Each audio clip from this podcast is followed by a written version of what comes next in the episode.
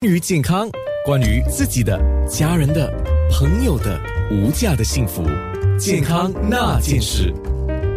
健康那件事，中医师郭美玲医师跟郭医师谈吃的，我们也是可以天南地北的才谈哦。菠菜含铁质，菠菜对女性好，可是有人怕草酸，又说哦，菠菜吃了我的什么这个那个啊，怎么样的？对于草酸的问题哦，当然我们中医不讲这一块了。不过我也很关注这个，因为有些人就说，哎，我可能吃了菠菜，有人就说怕什么胆结石啦，又怕关节不好啦，等等等。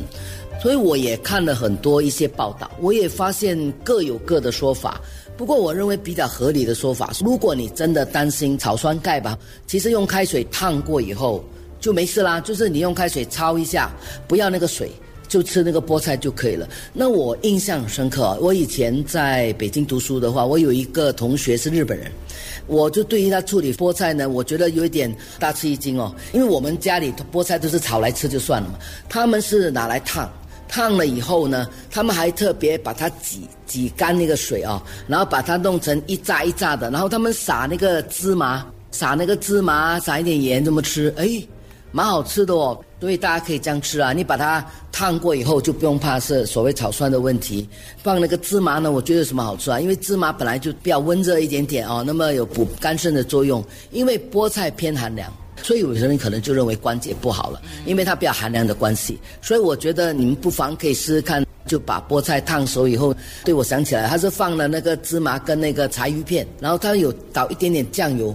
觉得这个也是蛮好吃的哦，所以你可以用这个方法来吃，或者有时候呢，其实我觉得菠菜啊，其实拿来炒饭也挺好吃的，也是一样要烫熟了。因为菠菜你稍微烫一下以后呢，你知道所有绿色的叶子炒饭不合适，是因为它有水分。所以你把它略烫以后，把它稍微挤一挤，而且我觉得菠菜很漂亮，你知道吗？它的颜色很绿。炒饭以后，你把菠菜怎么样撒上去？其实我觉得也挺好的。哎，不是以前有一个故事吗？说皇帝因为他们在皇宫都是吃山珍海味，没有吃过一些民间吃的东西。有一次他在民间吃到了菠菜。可是呢，因为他不知道这个是菠菜，宫里面的御厨就照他的喜欢去做，然后就编了一个很好听的名字。因为菠菜，大家发现那个根是红色的啊，对，好像是叫什么红嘴绿鹦哥，好像是它的根是有一点点红色的哦，然后那是绿色的。其实还有一个啊，你应该也听说过，这个是跟慈禧太后有关的，记得吗？他们是说把那个菠菜。切碎了以后，还有豆腐也切碎以后做成那个羹嘛，对吧？好像那个太极羹嘛，就一半是菠菜，一半是那个豆腐。所以有个时期大家不说嘛，菠菜不可以跟豆腐在一起，吃了会容易变成胆结石嘛。那因为我们中医是没有这样的记载了，所以我也问了，我一有机会哦，我只要知道他是营养师，我就问他对于这个的看法。但我发现大部分的营养师都告诉我没这回事。他们觉得，就说跟我刚才所说的一样，你要有顾虑，你把菠菜烫一下，丢掉那个水，反正那个本来也是应该要这样的处理哦。其实那个其实很漂亮哎，你把它切成碎碎，然后豆腐把它也是切碎了，把它调成羹来做的话，大家可以上网去查翡翠白玉羹。我想起来了，菠菜嘛，白玉就是那个豆腐嘛，大家可以上网去查一下。其实我觉得羹啊，以现在来讲，我觉得是蛮健康的一个汤。